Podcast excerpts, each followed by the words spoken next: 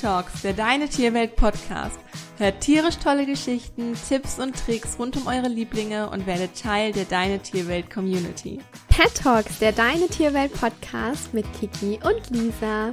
Schön, dass ihr heute wieder mit dabei seid.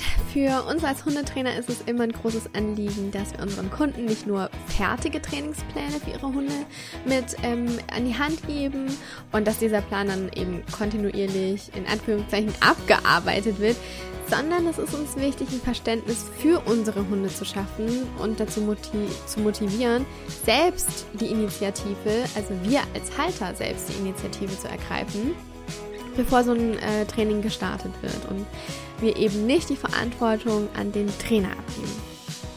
Mhm, und genau das ist auch unabdingbar, wenn es für den Halter darum geht, die perfekte Trainingssituation zu schaffen, indem er die wichtigsten Vorbereitungen für ein erfolgreiches Training trifft.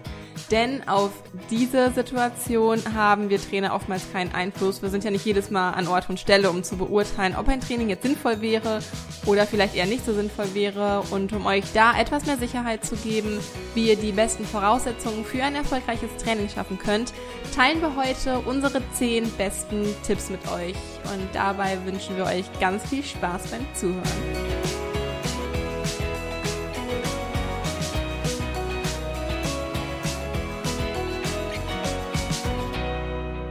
Ja, die erste und wichtigste Voraussetzung in Zusammenarbeit mit unseren Hunden ist, dass der Hund entspannt sein sollte. Denn Stress blockiert das Lernen. Und zwar, das ist nicht nur in gestellten Trainingssituationen so, sondern auch beim Lernen im Alltag, also beim Lernen im Allgemeinen. Und setzen wir unseren Hund zu sehr unter Stress und bauen Druck auf, weil das Training jetzt nicht klappt oder wir einfach keinen guten Tag oder so haben, dann hat unser Hund gar nicht die Möglichkeit, das Gelernte vernünftig aufzunehmen und zu verankern. Und das bedeutet, dass die Synapsen im Gehirn gar keine Verbindung zueinander herstellen und aufbauen können. Und Ungeduld und eben der eventuelle emotionale Druck, der dadurch entsteht, können zu noch mehr Druck und Stress führen, bis der Hund sich dann irgendwann so unwohl fühlt, dass sogar das gesamte, ja, die ganze Mensch-Hund-Bindung in Mitleidenschaft gezogen wird und einfach nichts mehr klappt. Und wie ihr euch vorstellen könnt, ist das eben kontraproduktiv, denn wir wollen ja eine intensive und eine gefestigte Bindung mit unserem Hund haben und Deshalb ist es immer besser, angenehme Trainingsumgebungen zu schaffen, eine tolle, entspannte Atmosphäre, wo ihr euch wohlfühlt, wo sich euer Hund wohlfühlt. Denn im Training geht es ja auch darum, Spaß zu haben und dabei dürfen auch Fehler gemacht werden. Kein Mensch und Team ist perfekt und daher setzt euch wirklich nicht zu sehr unter Druck, wenn es im Training nicht klappt, sondern entspannt euch, damit euer Hund auch das Gelernte verarbeiten kann, was für unser Training und auch für unseren Hund viel, viel nachhaltiger ist. Ja, für die Bindung ist es also sehr viel nachhaltiger und schöner und auch artgerechter, wenn man das ähm, Training mit Leichtigkeit angeht und mit Freude angeht mhm. und eben ohne Druck. Und auch ohne die Erwartungshaltung, dass ähm, ein bestimmtes Ziel in einer bestimmten Zeit beziehungsweise besonders schnell erreicht werden muss. Wir Halter denken ja mit unserem typischen Leistungsdruck denken immer je schneller, desto besser. So ja fast als wäre es eine Aufgabe, die erledigt werden müsste.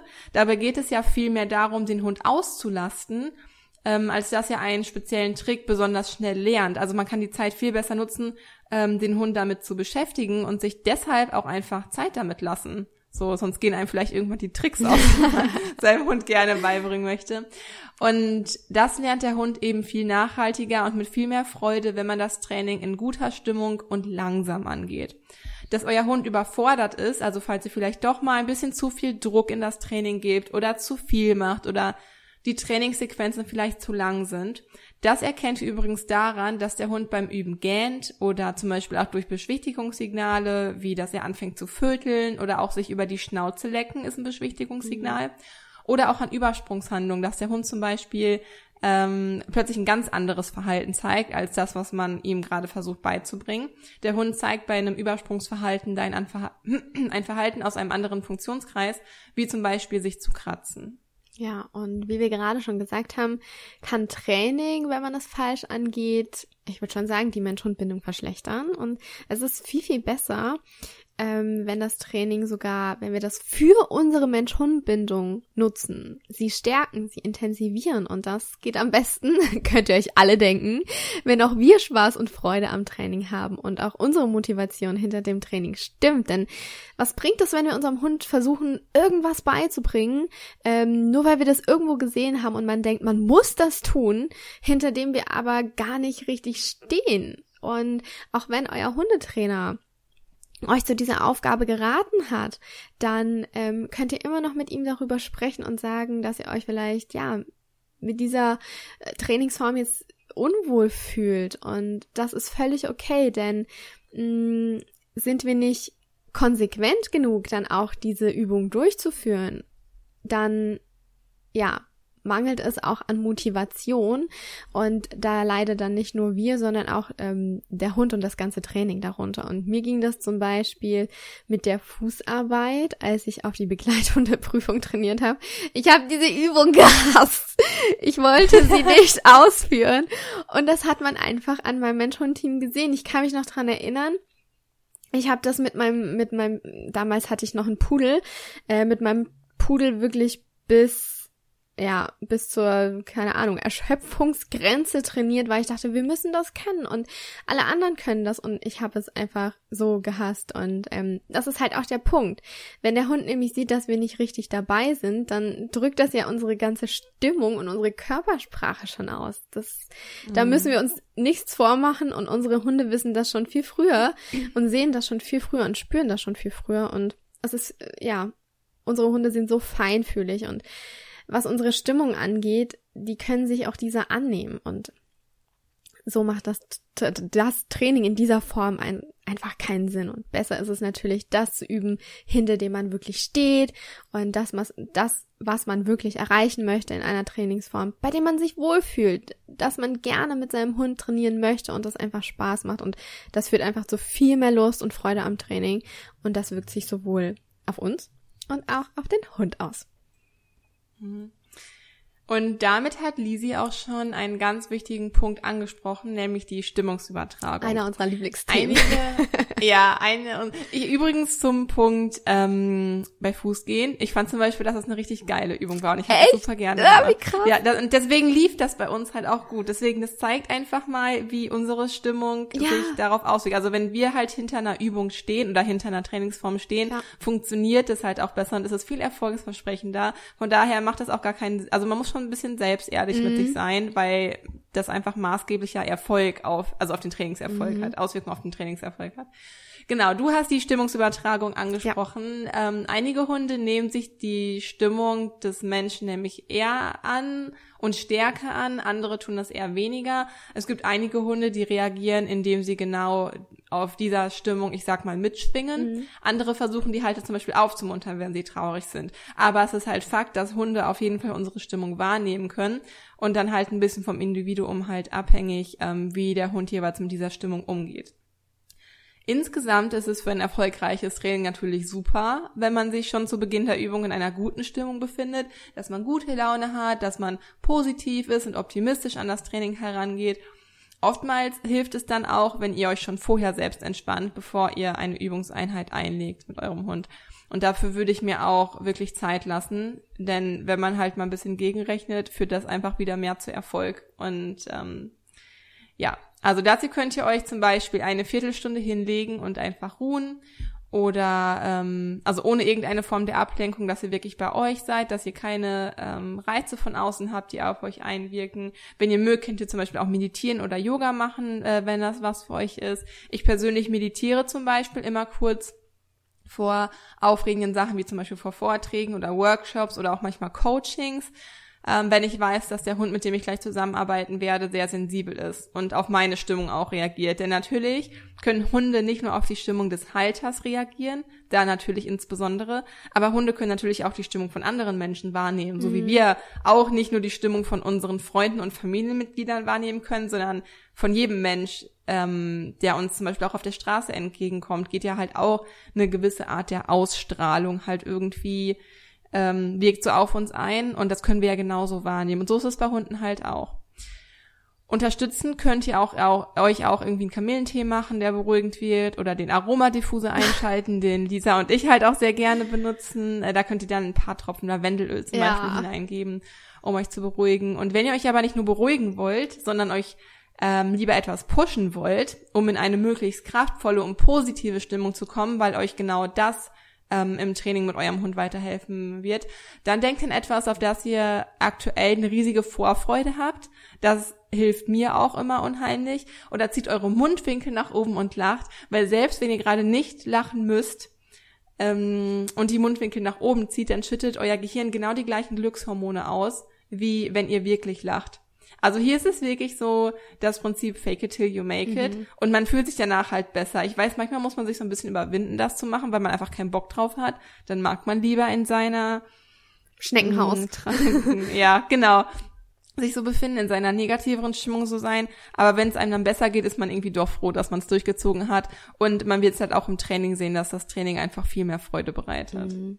Und das ist auch, finde ich, schon die beste Vorbereitung für unseren nächsten Tipp, denn beginnt und beendet das Training immer positiv, wenn möglich wirklich positiv, denn ja, wenn ihr positiv in eurer Stimmung seid, positive Erfolgserlebnisse habt, dann ist das Training einfach nachhaltiger. Ich glaube, das ist mein neues Lieblingswort, ähm, weil es halt auch einfach so ist. Und ja, wenn ihr merkt, okay, jetzt kann entweder ich oder mein Hund nicht sich nicht mehr so gut konzentrieren, dann hört lieber früher auf mit der Übung, auch wenn das nur irgendwie zweimal gut gelaufen ist und du merkst, okay, die Konzentration lässt jetzt nach, dann lieber früher aufhören statt mit einem Misserfolg, ähm, der sich dann nämlich sonst auf das nächste Mal demotivierend ausüben könnte. Und durch diese positive Stimmung, wenn man super aufhört mit ja ganz viel Freude, es heißt ja, ähm, warte, wie geht das Sprichwort? Äh, man soll aufhören, wenn es am schönsten ist. Und so ist es. Mhm. Weil so hat man viel mehr Lust darauf, dran zu bleiben, freut sich auf das nächste Training und ja, generell gilt natürlich für ein Mensch und Team, je mehr positive Erfahrungen ihr während des Übens gemeinsam sammelt, desto motivierender und desto weniger Misserfolge treten auf und desto besser ist es. Ja. Mhm. Ja. Zum Thema Motivation fällt mir auch noch ein Punkt ein, nämlich die für den Hund richtige Motivation mhm. zu finden. Oftmals greifen wir nämlich einfach so ganz standardmäßig und aus Gewohnheit und ohne zu hinterfragen auf Leckerlis zurück, einfach weil das auch ähm, ja für viele Hunde funktioniert und weil man das im Fernsehen sieht, weil man das in allen möglichen Hundebüchern halt auch einfach so sieht und das halt einfach für sich als Standard so festlegt ohne das zu hinterfragen. Und das mag in den meisten Fällen auch funktionieren, mit Leckerlis zu arbeiten. Ähm, ich habe das halt bei meiner Hündin auch so gemacht, hat das super funktioniert. Da muss man aber auch zu sagen, dass sie eine Labradorin, eine Labradorhündin war, so, wo Futter eh so die größte Motivation darstellt. Aber für viele Hunde stellen Leckerlis eben kein geeignetes Mittel zur Verstärkung ihres gewünschten Verhaltens dar oder beziehungsweise nicht motiviert vielleicht, aber nicht ausreichend mhm. genug für das, was wir eigentlich im Training erreichen wollen. Und hier lohnt es sich, bereits vor Trainingsbeginn zu hinterfragen, woran euer Hund am meisten Freude empfindet und über welche Form der Belohnung er sich am meisten freuen würde. Denn Fakt ist, ein Hund wird niemals ein von, ein von uns erwünschtes Verhalten zeigen, wenn sich das Verhalten nicht für ihn lohnt. So, warum sollte er auch? Machen wir ja auch nicht. Ja. Äh, wenn jemand halt irgendwie zu uns sagt, spring aus dem Fenster, dann denken wir uns auch, okay, warum? Ja. Was habe ich davon? Ähm, Nichts mehr. ja, ja, vielleicht aus dem Fenster springen ist vielleicht das beste Beispiel, aber man hinterfragt natürlich schon, was ja. hat das für ein Benefit für mich? Ja. So, wo ist mein Vorteil? Was ja auch normal ist, denn ansonsten würde man nicht zu seiner eigenen Arterhaltung oder zu seinem eigenen Vorteil irgendwie beitragen. Ja. ja? So ein positive Verstärker können neben Futter zum Beispiel sein Spielzeug, Interaktion mit dem Halter, Interaktion mit anderen Hunden, Dummies, ein gemeinsames Spiel oder einen Sprint hinlegen für Hunde, die es lieben zu rennen oder durch Matschpfützen laufen, ähm, an einer bestimmten Stelle, Stelle den Hund schnuppern lassen oder ähm, Leckerlis auf dem Boden suchen, also im Sinne von nicht, dass es dann das Leckerli ist, sondern dass der Einsatz der Nase und das Schnuppern quasi die eigentliche Belohnung, das selbstbelohnende Verhalten darstellt.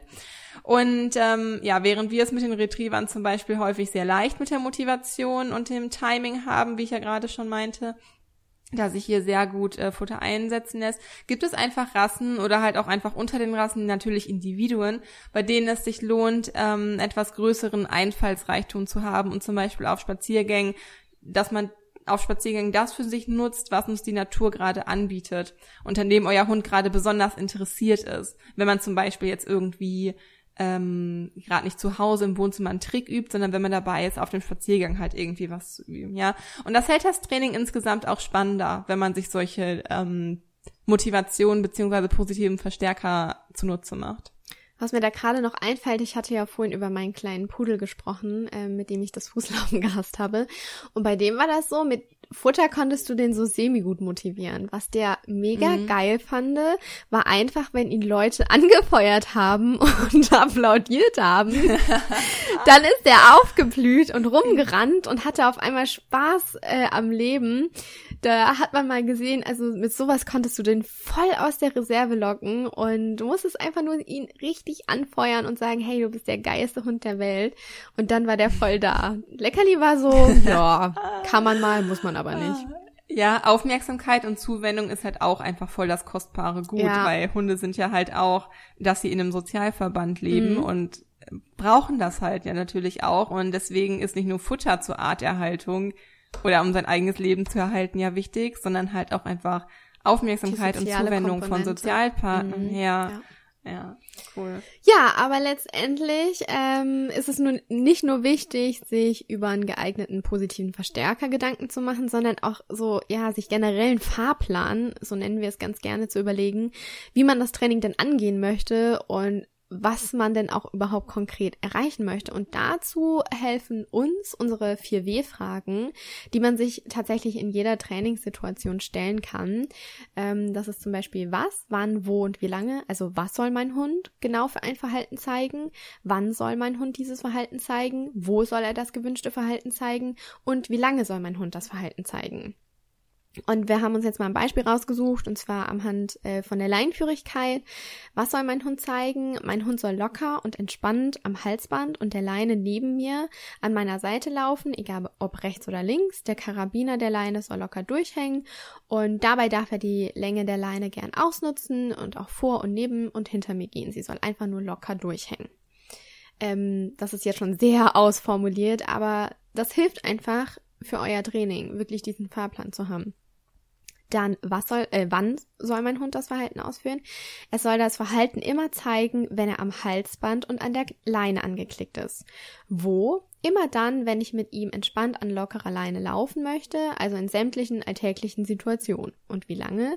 Er soll so lange locker an der Leine laufen, bis ich ihn an ein Geschirr zum Beispiel umklicke oder er im Freilauf rennen darf.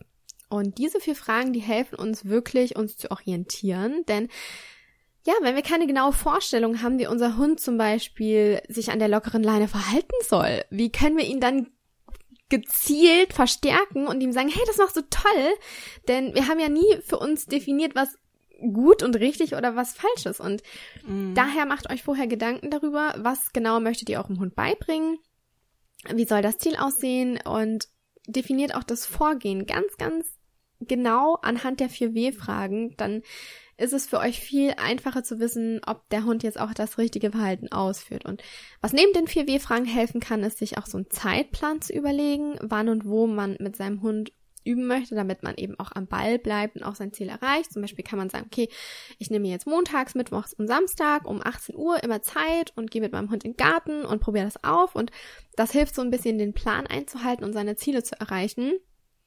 Ähm, ich möchte hier jetzt auch nur für mich sprechen, macht euch da aber auch keinen Stress, ähm, baut euch keinen Druck auf, nehmt euch das gerne vor, dass ihr das trainieren möchtet und haltet gern feste Tage fest. Ähm, sollte es aber mit dem Training nicht klappen, dann ist es kein Weltuntergang. Da muss ich mich auch immer mich an mich dran erinnern. Es ist kein Weltuntergang. das darf sein und das ist auch gut so. Aber so habt ihr einfach schon mal so einen groben Fahrplan, ähm, um euer Ziel ja auch umso umzusetzen. Genau. Yes. Außerdem ist es so, dass Hunde kontextabhängig lernen. Das bedeutet, dass sie alles Mögliche aus ihrer Umgebung mit dem, was sie gerade lernen, verknüpfen. Das kann zum Beispiel das Wohnzimmer sein, in dem immer geübt wird, oder die Tageszeit. Das kann ein bestimmter Geruch sein oder die Kleidung, die wir dabei tragen, oder sogar die Leckerlis, die wir benutzen, äh, können eine Rolle spielen. Und euer Hund versucht dann beim Lernen nach und nach all diese Reize zu, zu, diskriminieren, also zu unterscheiden und nach und nach sozusagen für sich herauszufiltern, was für ihn relevant ist und was nicht, um zu verstehen, was sie von ihm wollen.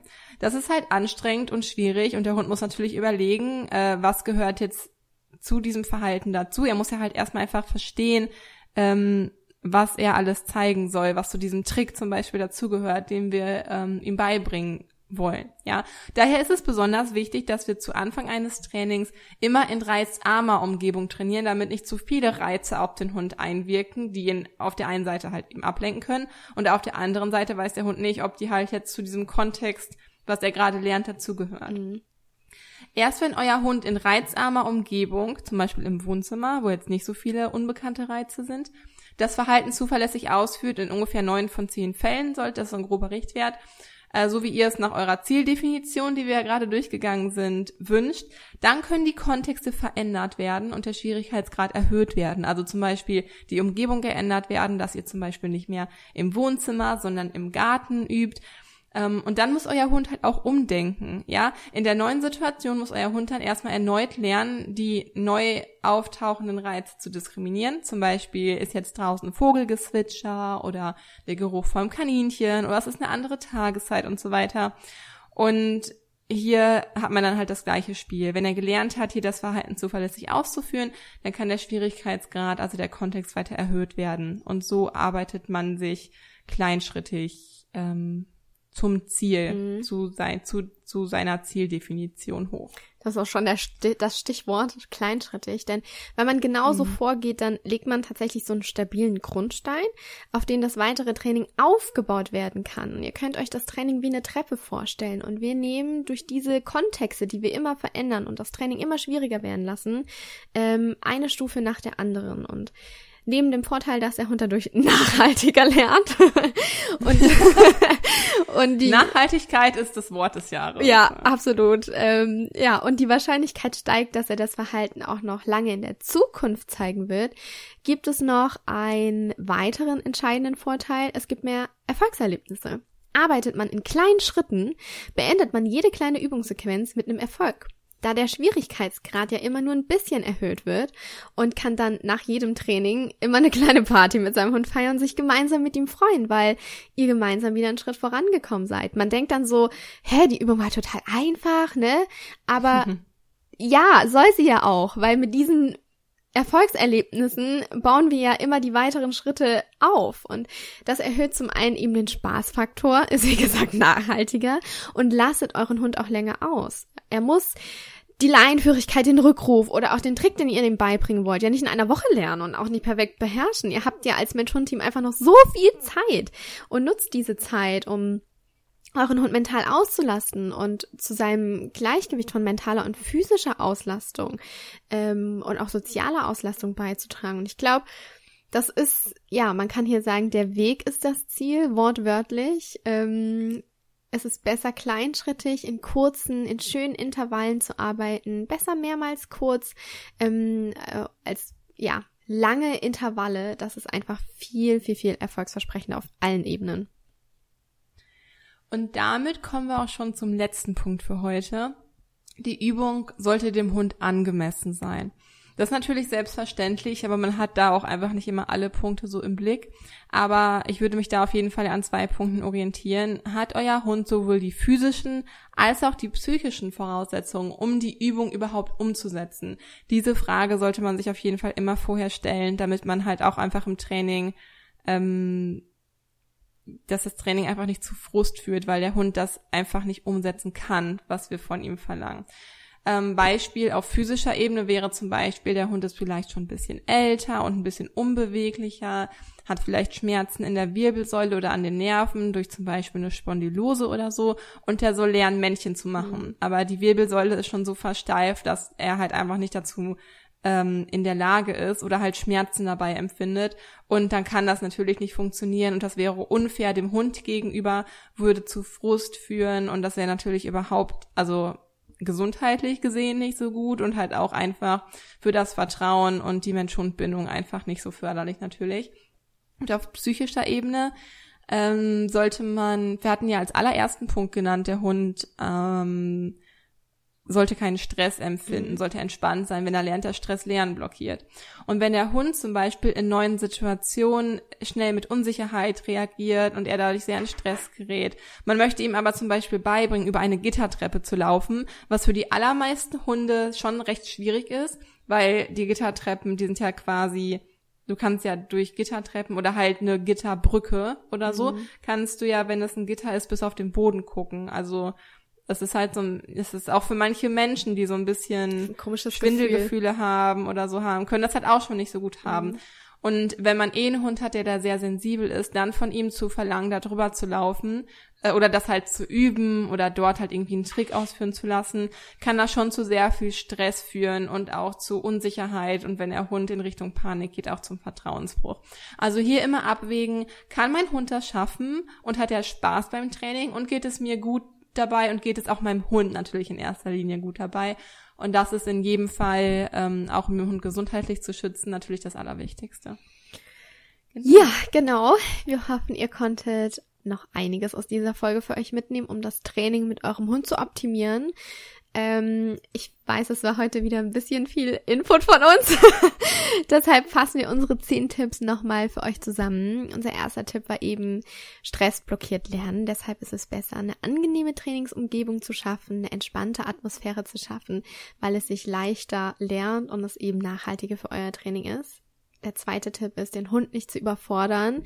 Achtet da auf Beschwichtigungssignale, ähm, baut genügend Pausen ein, wenn ihr merkt, okay, war jetzt ein bisschen zu viel Stress, ähm, der Hund zeigt es mir gerade an, dann baut eine Pause ein und probiert es danach nochmal. Der dritte Tipp ist, einen Trainingsweg zu finden, bei dem man sich wohlfühlt und Spaß am Training hat. Das ist ganz wichtig. Es sollte, das Training sollte immer für euch und für euren Hund genauso viel Spaß machen. Ähm, und ihr sollt euch zu nichts gezwungen fühlen. Der vierte Tipp ist, sich in eine positive Stimmung zu versetzen, um durch Stimmungsübertragung Einfluss auf den Lernerfolg des Hundes zu nehmen. Und der fünfte Tipp ist, das Training positiv beginnen und positiv beenden. Mhm. Ähm, als sechsten Tipp hatten wir die richtige Motivation für euren Hund zu finden. Ähm, der siebte Tipp war, sich seine Zieldefinition klar zu mhm. machen, also Ziele zu definieren und einen Fahrplan für sich zu ermitteln, an den man sich hält, um halt auch so die Fortschritte des Trainings im Blick zu haben und das Ziel nicht aus den Augen zu verlieren. Achtens war Training in reizarmer Umgebung beginnen und sich nach und nach steigern und an neue Kontexte zu gewöhnen. Neuntens kleinschrittig arbeiten, mhm. um mehr Erfolgserlebnisse zu schaffen und dadurch letztendlich auch einfach mehr Spaß am Training zu haben. Und zehntens, nochmal auch ein ganz wichtiger Punkt, die Übung sollte selbstverständlich dem Hund angemessen sein und auch aufgebaut werden.